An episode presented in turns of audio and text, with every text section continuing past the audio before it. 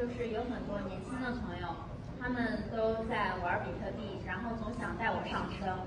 我想问一下二位老师，就是您对这一类虚拟货币怎么看的？能不能上车呀？嗯，我来回答。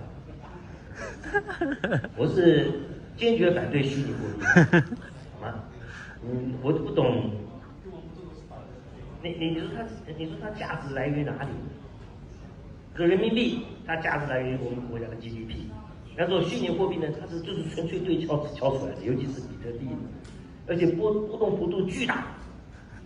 啊，半夜暴涨，半夜暴跌，这这这不是一个好的投资品种。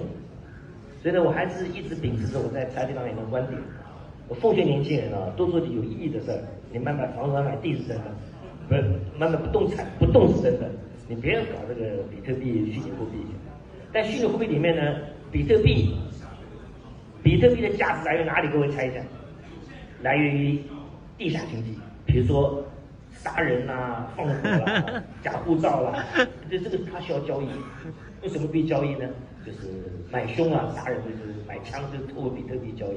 所以比特币的价值为什么波动这么大？因为它价值来自于黑黑经济、地下经济。那其他的虚拟货币连这个都没有。所以人民币价值来自于地上的经济，就是我们现在看到的这一切。虚比特币来去买凶杀人、买枪、买假护照，好吧？这是叫黑经济。其他虚拟货币呢，连这个都没有。理解我意思吧？那你买比特币有什么意义呢？懂我意思吗？你拿这个钱，你用不着，对，你用不着，你你你你不是吵架，你很难赢，所以你你是对敲人，你才有可能赢。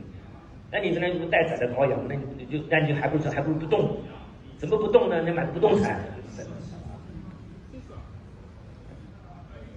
Okay, okay.